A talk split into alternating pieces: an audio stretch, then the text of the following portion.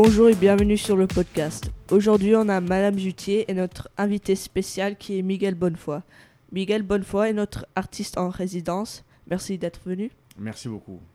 ¿Preferías hacer entrevistas en español o en francés? Bueno, como tú quieras. Si prefieres que lo hagamos en español, lo hacemos entonces en castellano. Pero si prefieres que lo hagamos en francés, eh, con mucho gusto en francés. Si quieren que lo hagamos en inglés, también puede ser en inglés. Ustedes me dicen en qué idioma hablamos y yo me pliego. Francés. Francés entonces.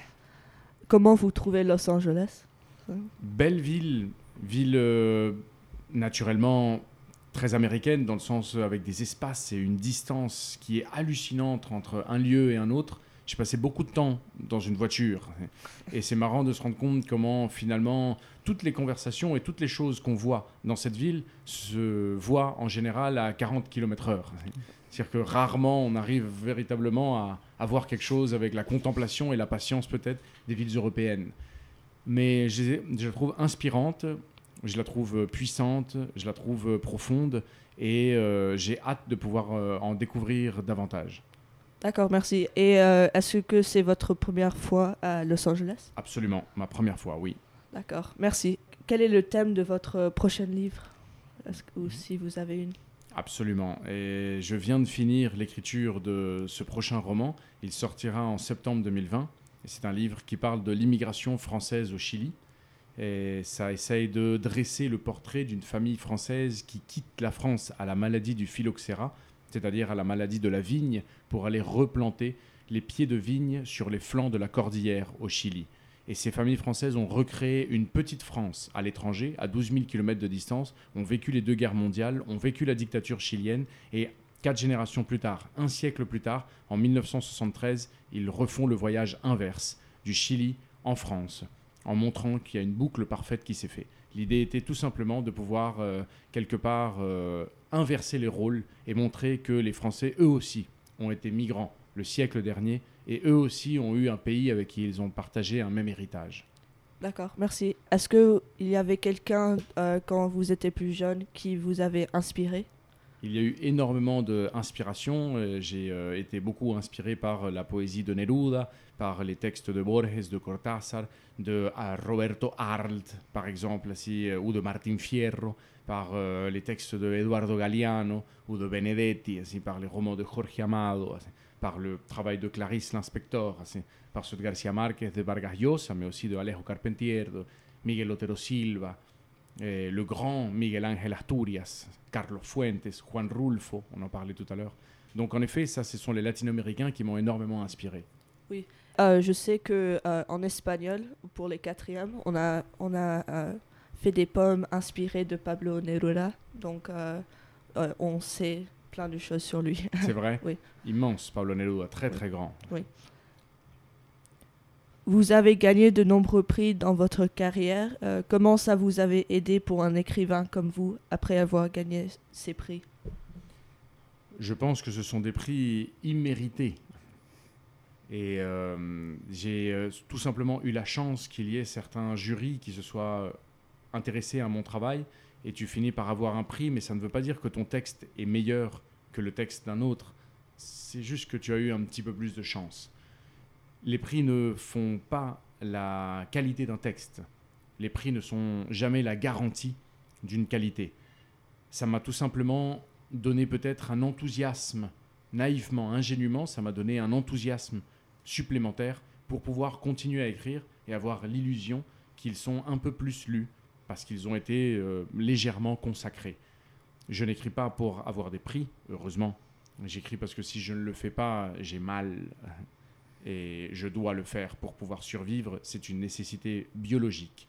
Qu'il y ait des prix, tant mieux, mais je pense que les vraies pages sont à venir. Je ne les ai pas encore écrites.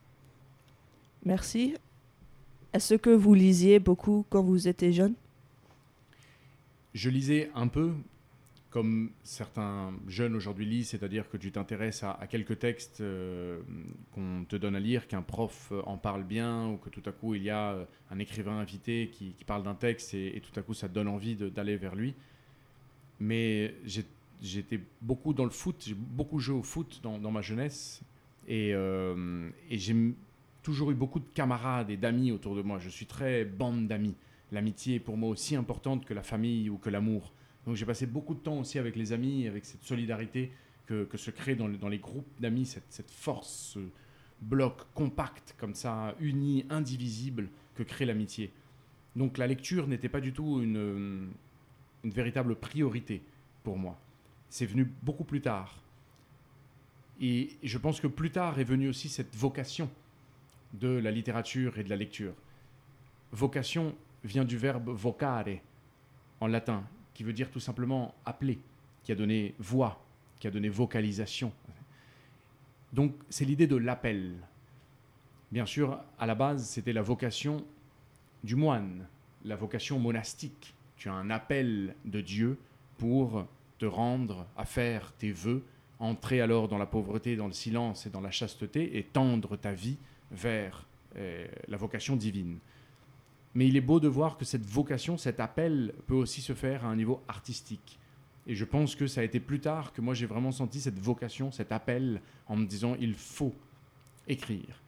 Mais bien entendu, lorsque tu te mets à écrire sans avoir lu, tu es, tu es pauvre, tu es fragile, et tu n'as pas de matière. Donc je me suis rapidement rendu compte que si je voulais écrire, il fallait alors que je lise.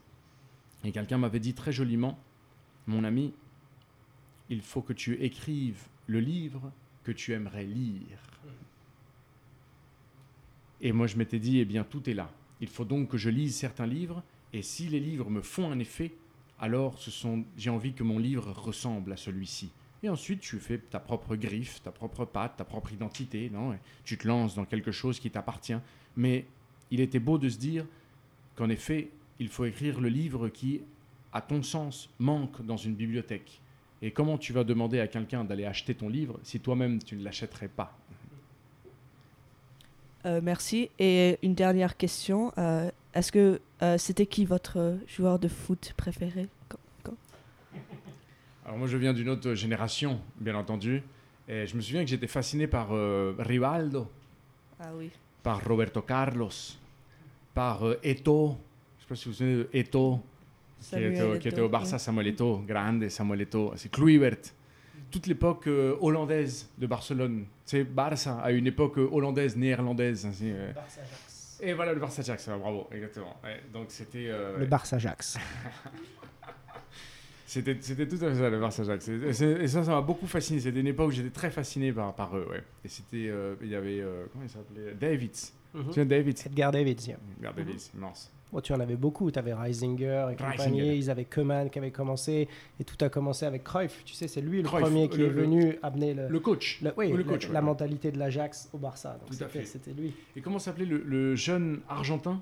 Parce qu'il y avait un Argentin à cette époque, un petit Argentin, euh, un peu beau gosse, Qui- euh, Oui. Au Barça ou au euh, Barça, à l'époque justement des, des Hollandais de ce, de ce Barça Ajax. Il y avait un jeune Argentin. J'essaie de me souvenir, euh, un blanc plutôt petit comme ça, avec des, des cheveux, euh, des cheveux raides. Et bien, alors Messi devait avoir 11 ans à l'époque où lui il était en train de jouer. Non, ça ne dit rien. Bon. ça me dit rien Et je me souviens qu'il avait fait une blague à, à Kreutz pendant une soirée Uh-huh. où euh, il était là en train de tourner en rond et, et Kreutz lui avait dit, euh, ils étaient bien sûr au Barça, Mhm. qu'est-ce que tu attends? Il lui a dit, écoute, j'attends les Hollandaises parce qu'en effet... je- Je, je vais retrouver son nom. Oui, oui, oui, non, mais oui, on, va, le- on va le retrouver. ouais. Euh, D'accord, merci. Merci encore à euh, Monsieur Bonnefoy. La semaine prochaine, ça va être plus euh, normal. On va reprendre les activités habituelles, on Oui. parlera de la mosaïque, mais là, on a vraiment décidé de dédier ce- cet épisode à, à la venue de Miguel Bonnefoy, qui, est- qui, était, un- qui était une visite enrichissante à tous les points de vue. Merci. Merci à toi. Bon week-end. Bravo, merci beaucoup, merci à vous.